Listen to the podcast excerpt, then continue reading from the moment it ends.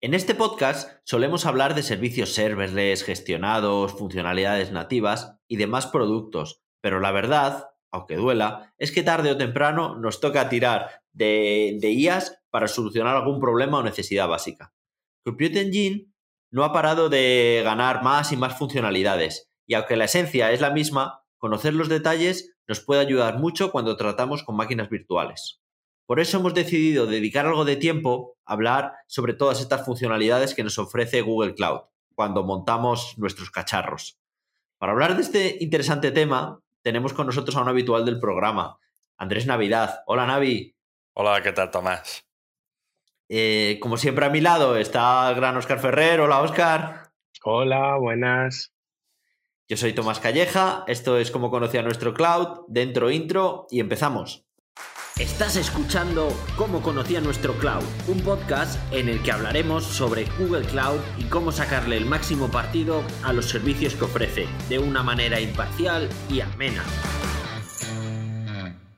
Bueno, pues vamos a hablar de un tema que aparentemente parece antiguo, ¿no? Porque son las máquinas virtuales.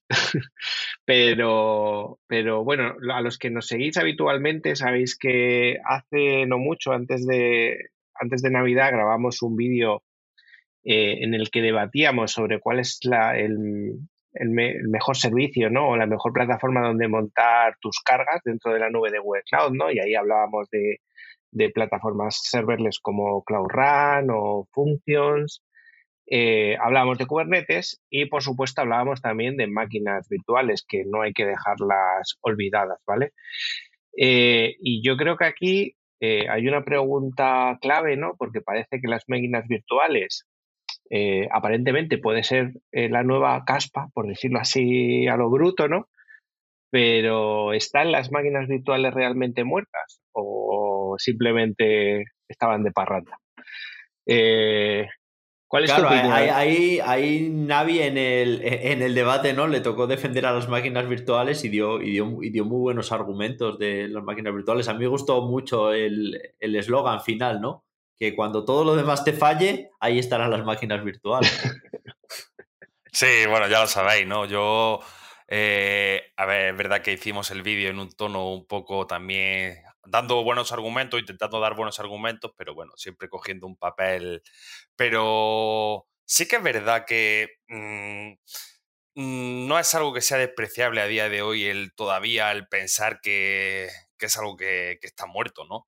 No es algo como que podamos pensar. Es más, no está muerto todavía cosas que pensábamos hace 10 años que iban a morir. Eh, y sin embargo, a día de hoy, bueno, todo, todo lo hemos vivido, ¿no? Todo lo que estamos aquí eh, siempre tienes que lidiar con este tipo de cosas, antes o después, en un proyecto real. Sí, además yo creo que las máquinas virtuales tienen todavía mucho que decir, ¿no? Eh, antes del programa hablábamos un poco, ¿no? Preparando el podcast y, decíamos que, había todavía estrategias eh, que van a seguir siendo así para desplegar cosas sobre máquinas virtuales, ¿no? Hablábamos, por ejemplo, de los ISVs, ¿no? Que al final este, estos proveedores de software de terceros, ¿no? Que al final tienen que habilitar sus productos para instalarlos en las nubes públicas y obviamente hacer esfuerzo para todas las nubes es un esfuerzo considerable, mientras que si hacen una estrategia de instalación basado en máquinas virtuales, pues el esfuerzo va a ser mucho menor, ¿no? A pesar de eso, es verdad que muchos ISWs ya se están adaptando al mundo cloud, eh, pero bueno, yo creo que todavía queda, queda camino y recorrido a las máquinas virtuales y no sé si nos terminaremos quitando las máquinas virtuales realmente. Yo en la hora de las confesiones sigo levantando máquinas. Cuando estás trabajando, que, el, que levante la mano el que haya estado el último mes sin levantar alguna máquina virtual. Ah, es muy difícil. Además que te das cuenta que para cuando quieras tener sobre todo un poco de flexibilidad para hacer según qué cosas, eh, y quieres investigar un poco más, no, un servicio concreto, sino, pues bueno, o agarrar un poquito, ¿sabes? Nosotros que, hemos hablado un poco del tema de costes y demás, eh, al final es necesario. Es necesario y aparte si tienes un poquito de corazoncito, no solo de desarrollador, sino también de la parte de sistemas, eh, vas tirando hacia... vas tirando hacia esa, hacia esa parte aunque no quieras. Luego también yo me he encontrado a veces, ¿no? Haciendo, planificando migraciones, ¿no? De data center a la nube, que, joe, ves casos muy extremos de... Hay cosas que no pasa nada porque esté una máquina virtual, que estás montando una pedazo de catedral para no tener máquinas virtuales y esto te lo solucionas con una máquina virtual y, ni tan mal, ¿no? Es una solución que, está ahí y, y tenemos que usarla. Cuando yo tengo ahí una pregunta y es, siempre está la duda de cuándo es buena idea montar una máquina virtual y cuándo no es buena idea tirar de máquinas virtuales. ¿Tenéis una idea formada al respecto? A ver, yo sí, lo, yo en mi cabeza sí que está siempre como, como muy claro, ¿no? Eh, pero sí que es verdad que depende de, de, la necesidad que te encuentres. Es decir, para todo aquello que es investigación, para todo aquello, más allá de probar un producto concreto, ¿no? Eh, y sobre todo cuando se mira al céntimo, cuando se mira al céntimo para según hacer qué cosa, para equipos de desarrollo, eh, hay veces que la opción más simple parece que como que más anticuado es la más efectiva en ese sentido. Eh, sobre todo por ejemplo, a nivel de eh, optimizar el coste de lo que te va a hacer mm, de alguna prueba muy concreta, ¿no? Pues porque ya lo sabemos, ¿no? Y lo hemos hablado aquí muchas veces, ¿no? El tema de coste de ciertos servicios gestionados, pues a veces puede irse de las manos, ¿no? Entonces, para ese tipo de cosas, siempre la máquina virtual es estupendo. Y a nivel corporativo, pues oye, eh, siempre tenemos lo mismo, ¿no? Eh, cuando hay que tener cierta compatibilidad con mm, instalaciones que, aunque nos guste o no, instalaciones de hace 15, 20 años, que por lo que sea se quiere tener una primera aproximación a la nube, sin tener que hacer una refactorización que implica un esfuerzo de tiempo, de dinero, incluso de arquitectura. Bueno, eh, esa primera aproximación, siendo, siendo realista, es casi la más, la más acertada, diría. Siempre y cuando quieras tener una aproximación rápida a la nube, ¿no? Ese desplazamiento a utilizar a Google como IaaS y los servicios de infraestructura pura y dura, yo creo que es la mejor aproximación. Sí, sobre todo si tienes. Eh, hay que dar prioridades, no puedes migrar todo a aplicaciones nativas o modernizarlo todo. Entonces, si tienes una aplicación, muchas veces nos encontramos en caso de aplicaciones internas, ¿no? Aplicaciones internas que tienes una máquina no hace gran cosa, pero funciona, ¿no? Por ejemplo, pues calcula las, vacaciones. No sé, pues no me quiero migrar a otro lado, no, no es mi prioridad, no es el core de negocio cambiarlo y está funcionando. Pues yo ahí no veo ningún problema en, tenerlo en la nube con una máquina virtual. Poniéndolo. Yo creo que también, eh, bueno, yo mm, nos lo hemos encontrado muchas veces eh, para apañar cosas curioso, ¿no? Pero suelen ser como un parche o una venda a apañar eh, problemas, no problemas, pero eh, Falta de funcionalidad en, servicios. Falta de funcionalidad en servicios, eh, la propia Google Cloud, ¿no? servicios que hay Google Cloud, o de, por ejemplo, de interconexión entre servicios Google Cloud, ¿no? Muchas veces se utilizan máquinas virtuales entre medias que hacen de proxy o, los, o los NEG, ¿no? Los, Network Egress Group, mm. estos de máquinas virtuales, justamente para hacer como ese como ese, ese pegamento ¿no? entre, entre servicios, porque los servicios en sí pues, no tienen esas funcionalidades, lo que decís en algunos casos para cubrir algunas funcionalidades que todavía le falta. Así que sí, para mí sigue siendo como ese recurso ¿no? del que no te puedes olvidar y que está ahí para apañarte la vida cuando, cuando un servicio gestionado no, no te lo da. Sí, tú puedes ser muy elegante, pero la cinta aislante la tienes que llevar. La cinta americana. Claro, la cinta americana la tienes que llevar porque nunca sabes cuándo te va a salvar de una. Sí, sí. Muy bien, o sea que las máquinas somos, son la cinta americana del cloud. Que sepáis que estaba a punto para este episodio de proponeros usar seudónimos, ¿eh? de hablar de máquinas virtuales, pero con, con, la protección que nos da que no sepan nuestros nombres verdaderos. Pero bueno, al final... con lo que tú eres. si, os parece, vamos a empezar a hablar ya de, no, ya de cómo son las máquinas virtuales en, en Google Cloud, del servicio de Computer Engine, y bueno, y y cuando configuramos nuestra máquina, ¿no? Cuando creamos nuestra máquina nos ofrece un montón de cosas. Por ejemplo, ya lo hemos comentado, ¿no? Yo creo que en el episodio de ahorros de coste que había distintas familias y, todo eso, que, bueno, cada una es mejor para una cosa y que hay que saber cuál usar. Sí, es lo típico de al final tienes un abanico enorme a nivel de crear una máquina, qué características vas a tener, si a nivel de quieres más capacidad de cómputo, más capacidad de memoria, algo mucho más estándar a nivel, entonces, a nivel también de GPU, por ejemplo. Es decir, eh, cuando vas a crear una máquina y necesitas elegir qué tipo de familia, lo tienes en cuenta en base a las necesidades que tiene de esa máquina. Entonces, mm, Google en ese sentido te ofrece diferentes posibilidades y, tienes, tienes la opción de elegir lo que mejor te, venga, te venga a ti. Además de eso, también te da la opción de esto en cuanto a familias, ¿no? Pero luego también en cuanto a memoria y discos, además de las configuradas, ¿no? Eh, de por sí, por defecto, una de las ventajas de Google es que tiene las máquinas custom en las que tú decides eh, los cores que quieres y la RAM que quieres independientemente de la preconfiguración. ¿no? Ellos te dan sus preconfiguraciones, pero luego si tú quieres una tuya concreta, también te da la opción de configurarla. Claro, si, si volvemos al símil, ¿no? De que el cloud es, no es comprar el coche, sino alquilarlo, ¿no? Y las máquinas virtuales sería alquilar coche, no ni coger el tren, que sería el server, es bueno, la, metáfora de siempre. Pues ya que el, sitio de alquiler de coches te da un montón de, de, opciones, pues no cojas eso, el, el terreno para ir al supermercado o para entrar en el centro de la ciudad. Coge el que mejor se adapte porque lo vas a pagar por, por segundos.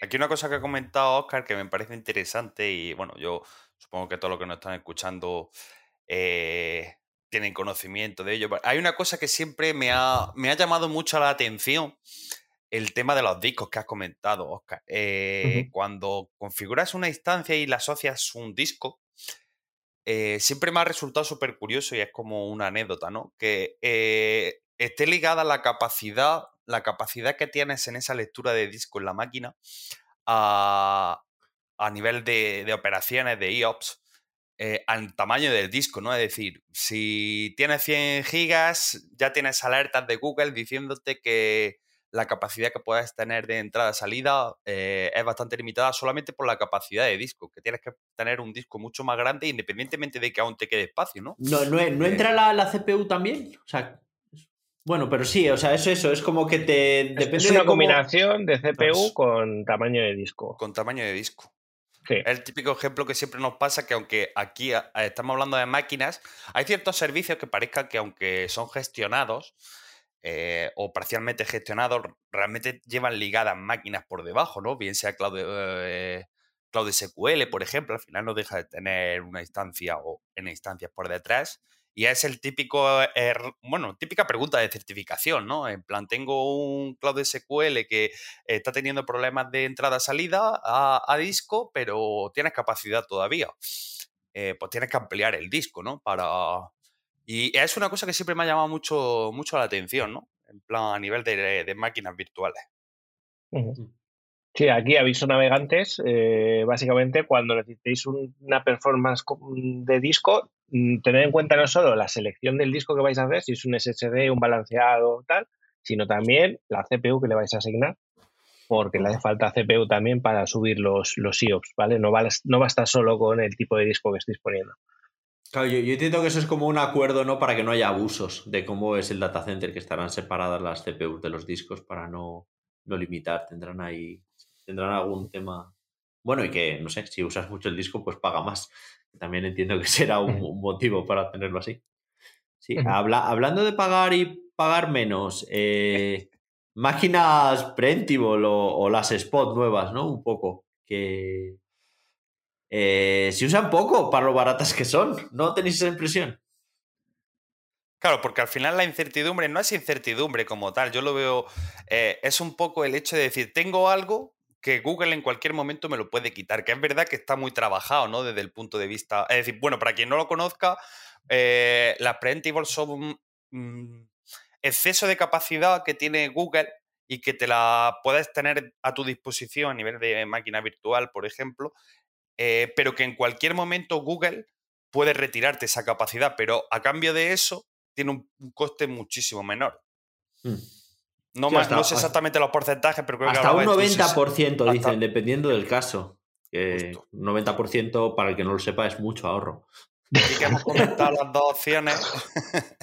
aquí que hemos comentado las dos opciones de Preemptible y Spot, realmente las Spot ahora son como la versión evolucionada de las Preemptible. Es lo mismo, sí, vamos, tiene alguna... Y ahora creo que lo único que varían de una a otra es el tema de las 24 horas que tenía las Preemptible, que ahora las Spot ya no lo tienen, una limitación de antes una máquina Preemptible, si Google no te la retiraba automáticamente por, porque necesitas esa capacidad a las 24 horas, esa máquina desaparecida esa capacidad desaparecía. Eh, pero con las spots, si Google no lo necesita, no tiene por qué necesariamente desaparecer a las 24 horas. Mm. Genial. Hay una eh, cosa para quien no escuche, simplemente por, por si, eh, como, como dato, para quien no lo conozca, aunque Google te vaya a quitar esa capacidad, sí que tiene, sí que tenéis la posibilidad de coger y poder decir que antes de que se acabe tu máquina, antes de que Google te retire esa capacidad, hacer un procesamiento por si estuvieses ejecutando alguna carga en esa máquina, eh, donde te está ahorrando mucho dinero en la ejecución, antes de que termine, te da la posibilidad de tener un script de eh, parada. 30 segundos hasta que te echen ¿no? del, sitio. Es como recoge que te vas, pero tienes 30 segundos para salir de una manera ordenada y en caso de trabajos, pues, a ver, aquí hay dos estrategias. O, o, vas controlando los, los, trabajos que vas haciendo y, el que no haya escrito, pues lo vuelves a empezar o sales de manera ordenada si es posible y luego en otra máquina, cuando vuelva a haber disponibilidad, vuelves a trabajar desde donde te habías quedado. Sí, tienes 30 segundos, ¿no? Sí. sí. Entonces, te una pues señal de sistema, ¿no? Eh, que al final puedes asociar a un script de tear down y en ese script ya, o de shutdown, y ahí ya haces lo que tú quieras para que si alguien se anima a utilizarlas, que no sepa que es que directamente te la va a quitar y va a perder el trabajo que estuviese haciendo. Si tuvieses un estado en esa máquina, que no necesariamente tienes por qué perder el estado, si eres capaz de almacenarlo en el tiempo que te da Google, en 30 segundos o en lo que sea. Sí, o sea, yo creo que tienes esa opción para hacer ordenado, pero aún con todo tienen que ser cargas que sean tolerantes a paradas, porque en esos 30 segundos, si por lo que sea te falla el script de parada que has programado, eh, y lo que estás haciendo es crítico, estás jodido. Mm. Entonces, eh, que sea tolerante a fallos y obviamente pues minimizarlos, ¿no? Pero con ese script de parada. Oye, eh, otro caso de uso que, yo creo que también cobra fuerza en las máquinas virtuales, ahora que hablamos tanto de privacidad, confidencialidad, también un poco lo que se habla de soberanía ¿no? nacional, que ahí mezclan un poco de todo pero también las máquinas virtuales te, te dan opciones ¿no? relativas a, hacer ese procesamiento de datos de una manera más confidencial. Hmm. ¿No, Navi? ¿Qué, nos da Google ahí con este tema? Eh, aquí, y corregidme aquí si me equivoco, porque yo siempre tenía como asociada la idea de las máquinas virtuales, creo que esto es algo relativamente novedoso y que no vale para todos los tipos de máquinas, tienen que ser máquinas que tengan procesadores AMD. Eh, el confidential computing, ¿no? Es lo que estoy refiriendo, ¿no? Y es el tema de. Siempre tenemos la noción, o, Google por defecto, eh, o, tres tipos de, como encriptación de datos, ¿no? Eh, la encriptación en, en, REST, ¿no? O en reposo, ¿no? De los datos que están almacenados en, en cloud storage o en discos o donde sea. Esa información por defecto ya Google es su metodología de trabajo y directamente los tiene, los tiene cifrados.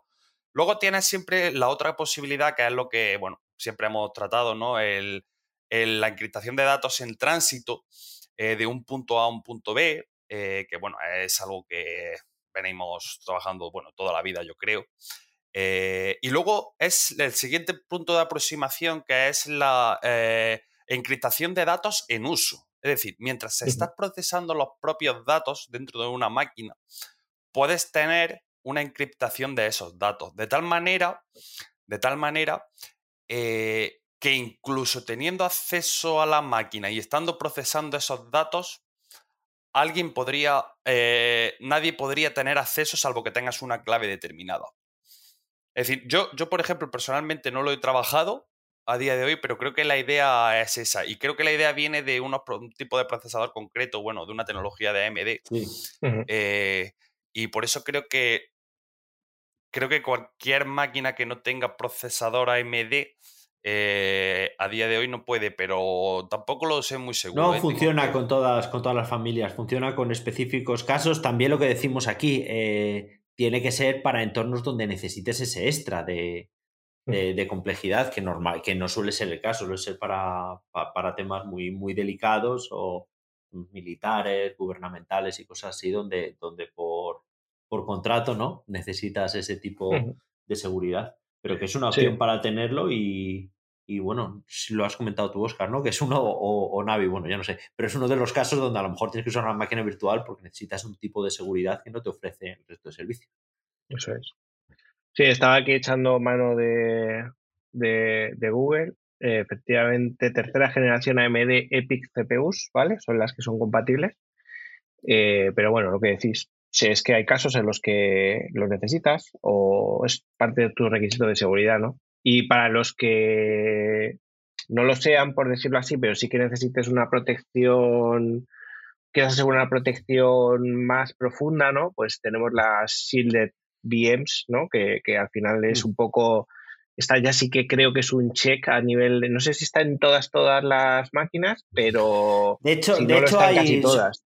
Son como, o sea, es como una política con varios check y no sé si dos o tres vienen ya clicados por defecto. O sea, seguramente os estéis aprovechando de esta tecnología incluso sin saberlo, pero cuando lo creas, pues ya se ya, ya vienen protegidas. Claro. Aquí sí que es un conjunto de buenas prácticas o de software, supongo que sea una mezcla de software y hardware que tiene Google para las máquinas, que lo que hacen justo pues es protegerle, eh, es un conjunto de reglas de seguridad ¿no? que protegen a las máquinas de cosas como los rootkits o los bootkits, ese tipo de, amenazas, ¿no? Y eso sí que te lo da Google, lo que dice Tomás. Yo creo que tarde o temprano, si no lo está ya en, las máquinas, tarde o temprano seguramente sea un check que, se podrá, que, estará por defecto habilitado. Eh, pero si no, suele ser un check que, que habilitas o deshabilitas. Bueno, hace, hace poco estuve creando una máquina y vi una funcionalidad que yo no, no, estaba al tanto y me ha hecho mucha, mucha gracia, que es tú cuando creas una máquina virtual le puedes dar un tiempo de vida. O sea, no es, no es programar cuándo se va a arrancar y cuándo va a apagar, es yo voy a arrancar esta máquina y tú vas a estar encendida una semana. Y a la semana te vas a parar o te vas a borrar directamente. Y, hombre, hoy en día todo se terraforma y lo puedes automatizar, pero me parece una máquina, una manera muy sencilla de levantar, de levantar máquinas sabiendo que van a ser, que van a tener ya un, un periodo de vida limitado, ¿no? Una manera sencilla de que la gente se vaya a casa. Sí, sí. a las 8 horas esto se apaga, ¿eh? Y, se, acabó.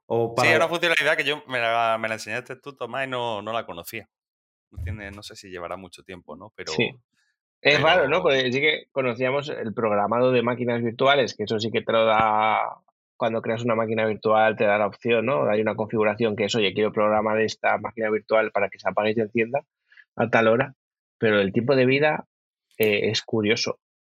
Sí, pero mira, yo por ejemplo hay un caso que eh, siempre, por ejemplo, para el típico de que se pone, ¿no? De entornos volátiles, por ejemplo, en el entorno de desarrollo, ¿no? De un arranque y una parada, ¿no?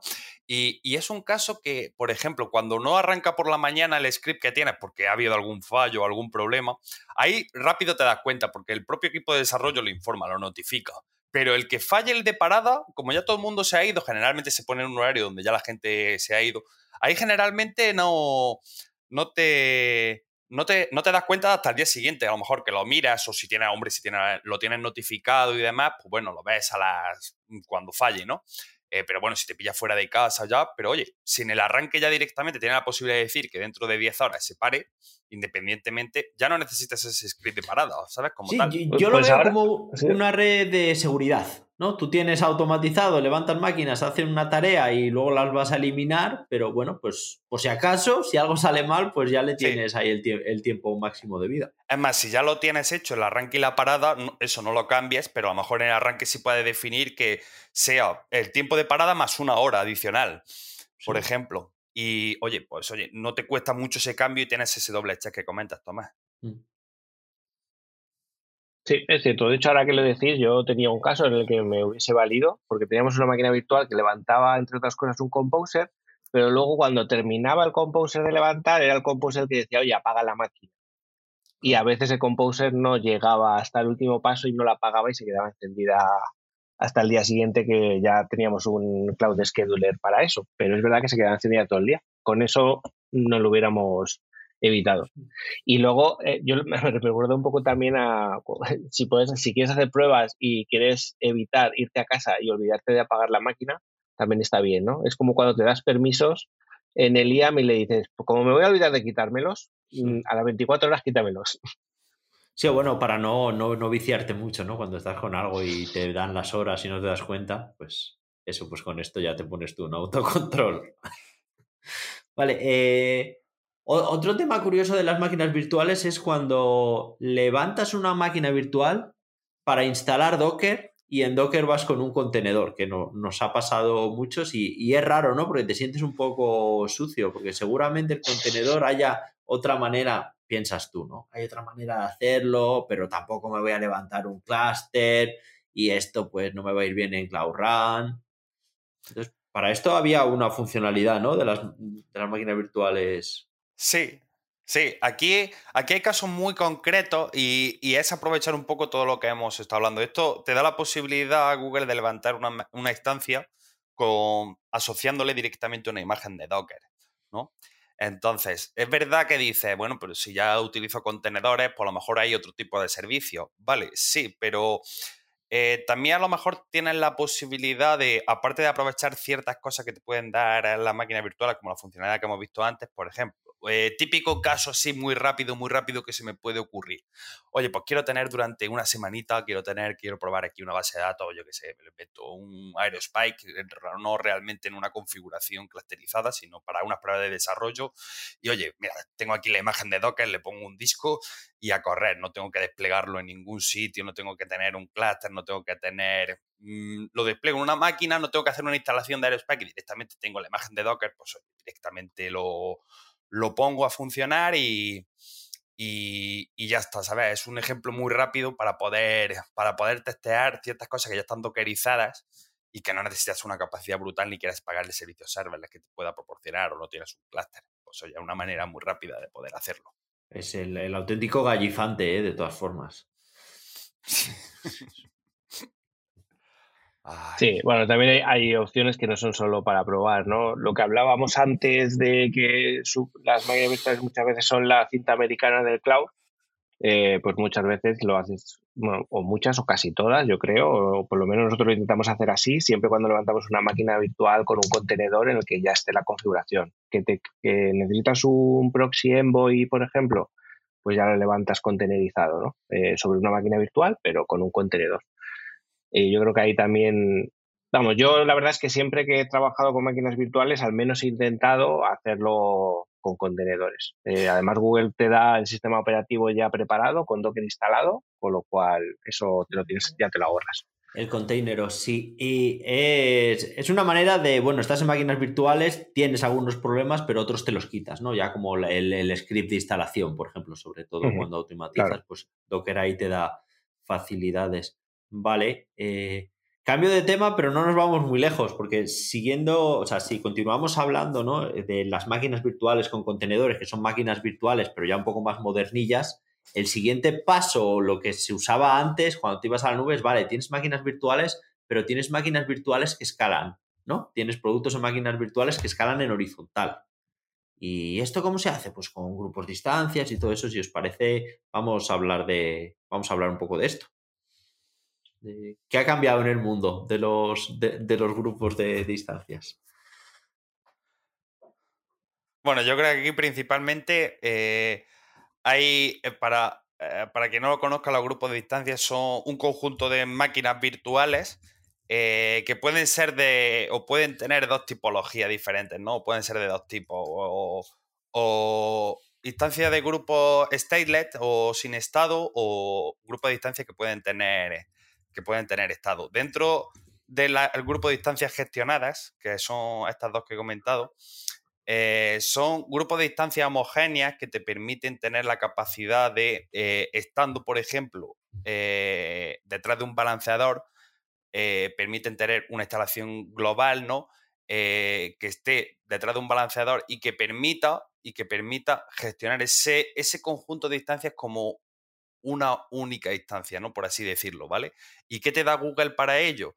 Pues te da Google para ese grupo de instancias gestionadas, te da la posibilidad de hacer un, deployment, un autoescalado horizontal, que es lo que comentabas, Tomás, de aprovisionar más instancias o menos instancias eh, de máquinas virtuales en función de la carga, por ejemplo, de ciertas métricas, por ejemplo, de CPU, el uso de CPU y, y demás. Esos son el grupo de, instancias gestionadas que te permite Google. Es el típico caso, ¿no? En plan, tengo una aplicación eh, desplegada en una máquina virtual, pero necesito escalabilidad horizontal. Pues hoy te lo haces con un grupo de instancias, siempre y cuando tengas gestionado el tema del estado.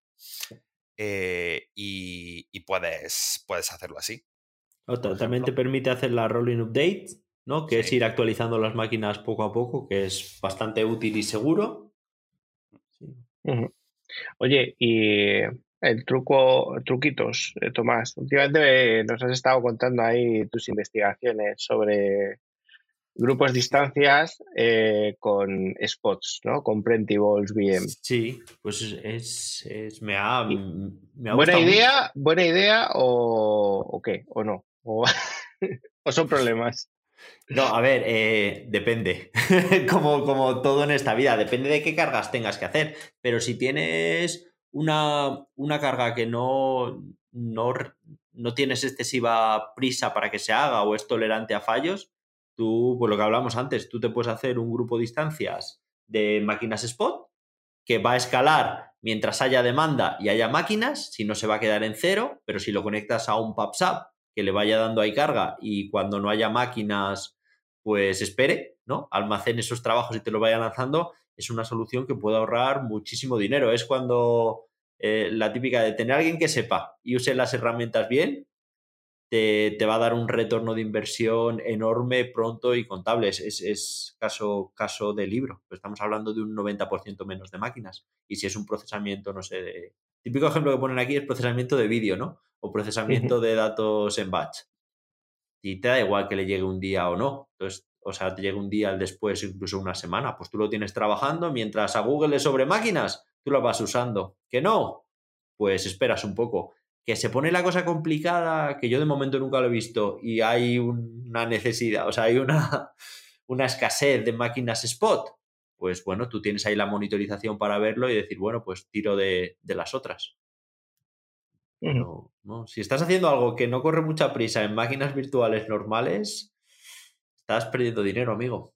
Sí, totalmente, sí, Luego hay otro grupo de instancias gestionadas. Bueno, otro grupo de instancias que son las que no están gestionadas por Google directamente, que sí que es verdad porque, por, por comentarlo simplemente, que pierde cierta funcionalidad. Es decir, es un grupo de instancias, en el grupo de instancias gestionadas generalmente, bueno, generalmente tienes todas las imágenes o todas las máquinas son exactamente iguales. Es decir, tienen la misma imagen, tienen el mismo tipo de máquina. Google te permite crear otro tipo de grupos que lo llama Management, eh, Manager, creo, eh, que es que no están gestionadas y son grupos de instancias que no necesariamente tienen que ser igual. Es decir, ya te permitiría, te permitiría tener asociado un conjunto de máquinas que no ni siquiera tienen que tener el mismo tamaño. ¿Vale? Por ejemplo. Eh, ¿Para qué se puede utilizar esto? ¿O en qué momento a lo mejor puede ser interesante? Pues bueno, pues por el motivo que sea, tú sobre un grupo de instancias que no están gestionadas, puedes ir metiendo instancias que ya tienes. Entonces, podrías mm, unir todas esas máquinas para poner un balanceador por delante y hacer, es decir, unificar para poner, por ejemplo, un balanceador por delante y, servir peticiones de diferentes aplicaciones, por ejemplo, que cada una esté en una máquina diferente. Eh, sería una opción. Pasa que te pierdes, te pierdes las cosas buenas que tiene el grupo de distancia gestionada, el autoescalado, el rolling update y demás, ¿no? Claro, ganas, control, pero pierdes funcionalidades chulas. Claro, igual que, bueno, pues si quieres mantener los discos, ¿no? De las que hemos hablado, ¿no? De las gestionadas, pues si son stateful, pues bueno, pues pierdes cosas, pero, pero hay veces que no, que no siempre tienes la opción de tener cargas stateless. Aquí a mí me gustaría comentar que está un poco relacionado con el tema de las instancias, de los grupos de instancias, y es que para ese grupo de instancias tenés que tener una template definida, ¿no? Para ese grupo de instancias. Y a mí cuando empecé en su momento, hace ya unos cuantos años, porque ya peinamos canas todos los de aquí, eh, me pasó el tema de, vale, la imagen, la imagen para una máquina y el template para un grupo de instancias donde te define la configuración, la diferencia como tal, y es, es, una, es una tontería, ¿no? Pero la diferencia entre template e imagen, ¿no? Hmm. Y la imagen es esa imagen que vas a utilizar como de sistema operativo o una mm, imagen que te creas tú a medida con ciertos componentes. Y el template como tal, que es el que defines en el grupo de instancias gestionadas, eh, incluye, entre otras cosas, la imagen, la configuración de disco, es decir, eso es un conjunto, la imagen, eso es un conjunto del template Del completo, template. de la configuración completa de Compute Engine, no solo de la máquina en sí, sino de disco y, y demás. Además, los grupos de instancias te permiten hacer una gestión, por un lado, de las imágenes también, ¿no? Que las puedes ir deprecando eh, para luego también gestionar un poco el ciclo de vida, ¿no? De cuando modifiques una template, saber de las imágenes que hay disponibles, cuáles están deprecadas, cuáles actualizadas y demás. No, ¿no os pasa a vosotros cuando veis estas cosas? Que, bueno, no, no os va a pasar y me vais a llamar loco, pero yo me siento un poco como un arqueólogo de, de viendo el pasado de Kubernetes. ¿no? Ah, claro, esto es, ¿no? Cuando haces un rolling update en máquinas virtuales, ¿cómo es? O sea, cómo eh, todas Sí. esas ideas fueron las que ayudaron a construir Kubernetes y, y me siento ahí una, una Lara Croft. Sí, sí. Sí. Eh, Al final estás usando máquinas virtuales con contenedores, Claro. con capacidad de autoescalado y entonces dices, si tuvieras que hacer una adivinanza de, de qué estoy hablando, uh, la Sí, mayor sí. parte de la gente diría Kubernetes, no diría máquinas virtuales, no diría grupo de instancia gestionado. Pero sí, sí, ahí, ahí están. Oye, pues por ir terminando y ver si eh, nos mojamos en si las máquinas virtuales han muerto o no, aunque yo creo que más o menos tenemos claro. Datito de Gartner, ¿vale? Eh, ¡Ojo, ojo! Recuperamos la sección. Como veis, nuestra sección del Datito de Gartner es como el Guadiana, ¿sabes? Va apareciendo y desapareciendo, pero para nosotros está ahí, siempre. Eh, comentaba Gartner eh, este año pasado que durante 2021 eh, el mercado del IAS público en cloud, ¿vale? Creció un 41,4%. ¿Vale? Lo digo ahí para datos eh, concretamente. Y hace también la, la separación por nubes públicas y en concreto Google habla de casi 6.500 eh, millones de dólares ¿no? Eh, de revenue en 2021 eh, únicamente en la parte de IaaS de, de Google Cloud. ¿vale? Ahí dejo el dato. Es casi eso, poniéndolo en contexto y viendo la facturación de Google Cloud de 2021, que fueron 19.206 millones de dólares, viéndolo aquí delante, es un 30% de la facturación, ¿eh? O sea que muy muerto de momento. O sea, uno de cada tres dólares que entra a Google es de todo el tema de IAS. Claro, sí, sí. y. Joder. No sé tanto el volumen de. de número de instancias, ¿no? Por número, a lo mejor, de servicios Cloud Run. Pero lo que está claro es que muchas de las cosas que hay en máquinas virtuales son cosas muy, muy grandes. ¿No? Pues algún programa de Sí. BI de estos que es cuando te tienes que ir en la rueda, ¿no? De seleccionar CPUs y RAM que te tienes que ir abajo del todo. Y decir, la, la leche. Pues esas cosas, muchas van en máquina virtual. Los, Total, hago una super Oracle por ahí. SAP, supongo que irán máquinas virtuales también. Sí, sí, está claro. La- cuando montas ahí y productivizas ahí, ahí van a ir unos dineros. Bueno, he dicho eh, lo de Google, eh, pero tengo aquí las de, las demás nubes y, y es igual. No, no es porque sea Google, las demás nubes igual. Eh, tienen ahí una buena fuente de ingresos, es el IaaS de las nubes públicas. Bueno, y, y- y- y Kubernetes por debajo, cuando le quitas la capa, abajo hay máquinas virtuales, no nos engañemos. Sí, pero yo creo que eso ya no entra dentro. Aquí habla específicamente de IaaS, Public Cloud Services. ¿Tú eh, crees que no lo cuenta? Me gustaría llamar a, a Bagarner y que nos contara un poco. Ya. Kubernetes, Kubernetes es más PaaS, ¿no? Bueno, bueno, sí, es es PaaS, no es... no- Sí, sí, no- pero- pero sí, habría que ver, habría que ver Ojo de Halcón, ¿eh? Para ver cómo lo ha hecho Gato. Pero yo bueno. creo que en el billing sí te viene al final cuántas CPUs y cuánta RAM estás consumiendo, ¿eh? A no ser de que hablemos de autopilot. Sí, no, yo lo digo por cómo lo llaman aquí, ¿eh? Pone Ya, ya. World- Worldwide y IaaS Public Cloud Services. Pero bueno. Bueno, eh, pues por concluir rápido, ¿estaban muertas o no? ¿Están muertas? No están muertas, ¿no? No, estaban de parranda. Yo creo que es como la sección El latito de Garner, que parece a veces que está muerto, pero siempre vuelve. Total. Y nada, y, desde aquí os recomendamos a todos, eh, ya que las vamos a tener que usar, eh, aprendamos todas las, todos los usos de la cinta americana, porque, porque realmente hay mucha diferencia entre levantar una máquina porque sí o levantar mirando, sabiendo dónde, dónde ponemos los check y, qué opciones le damos al Terraform si lo hacemos por Terraform. Sí. Pues esto ha sido todo. Muchísimas gracias, Navi, por venir al programa. Muchas gracias a vosotros por invitarme. Y, nada, y nos, vemos, y nos vemos en el siguiente episodio de Cómo conocer nuestro cloud. Hasta luego. Hasta luego. Adiós.